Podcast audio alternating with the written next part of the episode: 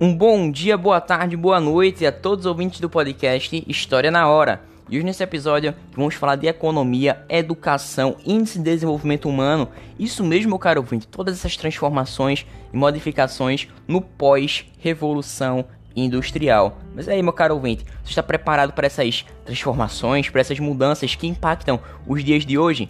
Bem, o meu convite já está feito e quero que você venha comigo, isso mesmo, viaje no tempo comigo para o século 21, em que analisaremos o texto de Amartya Sen, ele que é economista e filósofo indiano, um dos criadores do conceito de desenvolvimento humano ligado à ONU, que foi professor também nas universidades de Cambridge, Oxford e Harvard, e vencedor do Prêmio Nobel de Economia em 1988. Ou seja, tá mal de currículo ele não, viu?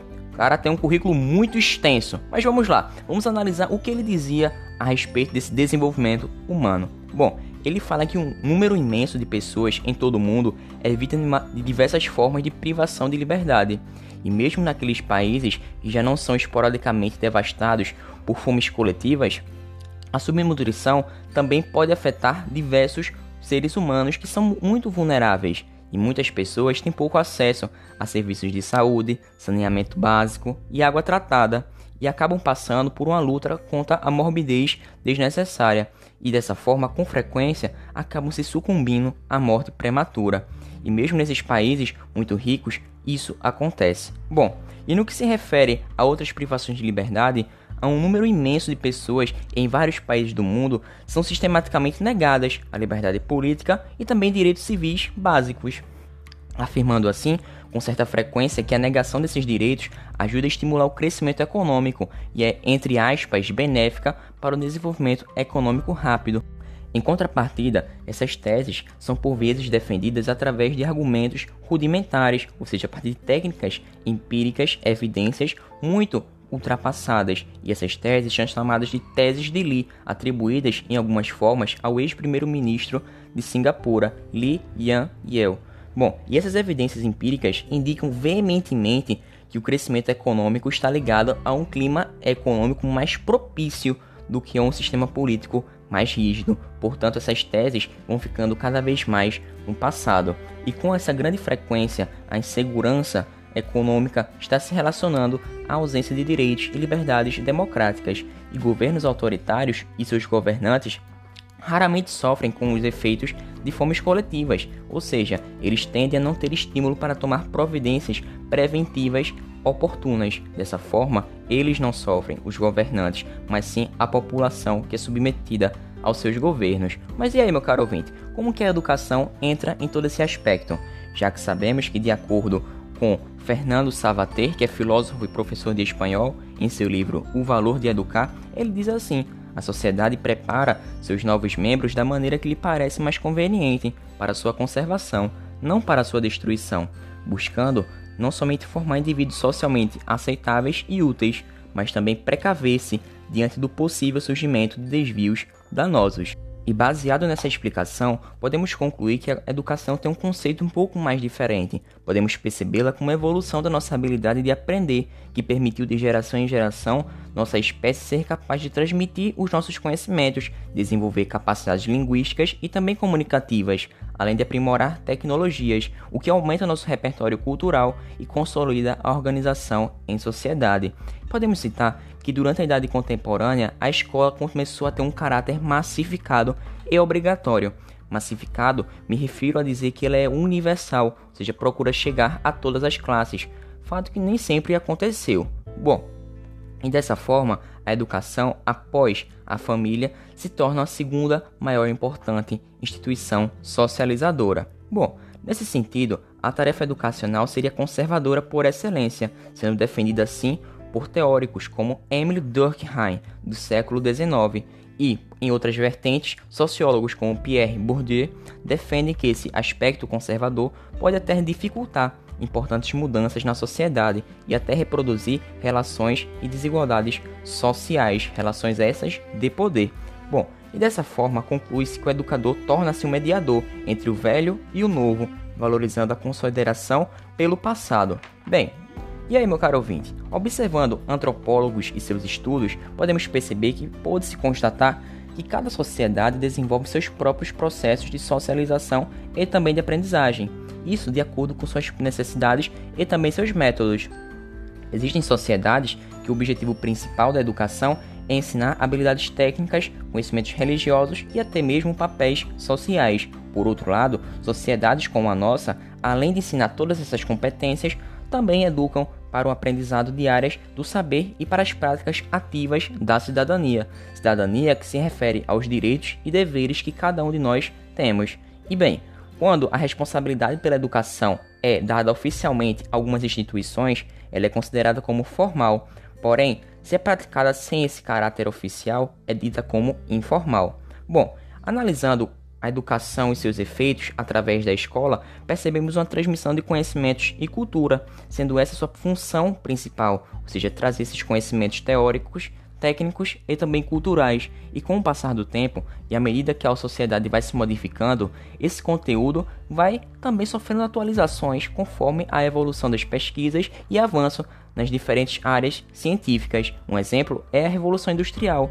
Esse evento que levou à disseminação de fábricas, aumento do povoamento das áreas urbanas, ou seja, com todas essas mudanças, as escolas passaram a ensinar aos filhos dos trabalhadores essas habilidades necessárias para um novo sistema produtivo, sendo assim uma educação em massa e padronizada, que assim trazia conteúdos e habilidades como disciplina, uniformização, cumprir horários, seguir o tempo que agora estava sendo cronometrado, ter uma produtividade e respeito também às autoridades. Vale dizer que no nosso caso, a cultura brasileira em muitos aspectos incorporou uma visão muito eurocêntrica, como consequência disso, os currículos escolares davam cada vez mais prioridade à história europeia, o que deixava de lado ou tratava de maneira reducionista ou até mesmo preconceituosa os traços culturais de grupos marginalizados historicamente no Brasil, como por exemplo os indígenas e os afrodescendentes.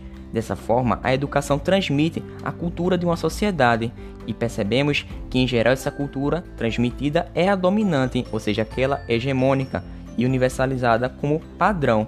Dessa forma, podem também nos relacionar com a preparação para o mercado de trabalho, já que a escola também se responsabiliza por ajudar a preparar os estudantes para o mercado de trabalho, trazendo competências linguísticas e habilidades matemáticas, que são fundamentais para o desempenho de grande parte dos trabalhadores. Bom, entretanto, o relato brasileiro mostra que o contrário acontece, já que a deficiência de muitas escolas, sobretudo instituições públicas, faz com que os números preocupantes de jovens formados com sérias lacunas em conhecimentos gerais, como de comunicação e de expressão escrita, cresçam cada vez mais. Isso é um cenário muito triste da nossa história brasileira.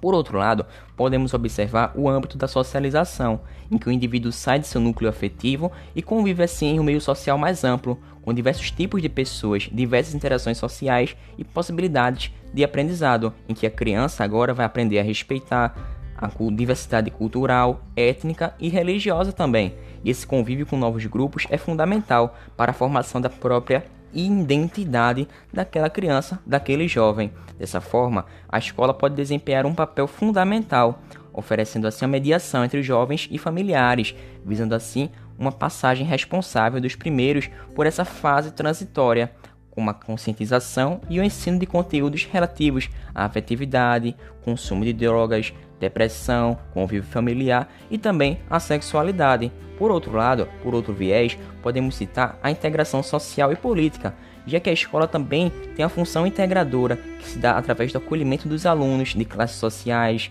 etnias, crenças e culturas distintas e também pela formação de um espaço de convivência respeitoso e tolerante. Dessa forma, a laicidade das escolas públicas e de muitas escolas privadas se torna cada vez mais interessante e importante de ser valorizada. Além disso, a escola também se responsabiliza pelo ensino de valores republicanos, como por exemplo os elementos oficiais do país, a bandeira, os feriados históricos e também os hinos, além da promoção da cidadania por meio de aprendizagens e discussões a respeito de direitos civis, sociais e políticos, visando a formação de indivíduos cada vez mais ativos, participativos e também conscientes. Por outro lado, podemos citar como que a escola destaca um aspecto importante que nos propicia mudanças na vida social, Ou seja, as escolas podem contribuir para dar espaço a reflexões críticas e também novas práticas, o que acelera transições que já estão em andamento na sociedade. Por exemplo, o ensino da educação sexual, que é tão polêmica, poderia assim figurar como um recurso relevante para reduzir as taxas de gravidez entre jovens e também prevenção de ISTs, ou seja, infecções sexualmente transmissíveis. E assim poderíamos alinhar aos estudos científicos a educação ambiental nas escolas. E também ligar todo esse conceito de educação ambiental à arte. A arte como de maneira conscientizadora na área do meio ambiente, o que promoveria boas práticas de ecologia e também sustentabilidade que saem desse ambiente das instituições de ensino e fica para a vida daquela criança, para a vida daquele jovem, podendo perpetuar, inclusive, para sua família quando ele começar a construir. Dessa forma, o ensino das ciências e de outras áreas do saber também possibilita o combate a preconceitos e eventuais visões equivocadas do senso comum, sendo assim a educação um pensamento autônomo e criativo. E essa criatividade e o trabalho aqui em equipe são cada vez mais estimulados nas nossas crianças do Brasil e também do globo. E aí, meu caro ouvinte, conseguiu perceber como que a revolução industrial modificou e modifica ainda essa educação e como os parâmetros da sociedade, o contexto também interfere na maneira como vemos, como temos o nosso olhar a respeito do outro? Bem, espero que você tenha gostado desse podcast. Fiquem com Deus, até uma próxima. Muito obrigado. Valeu. Falou.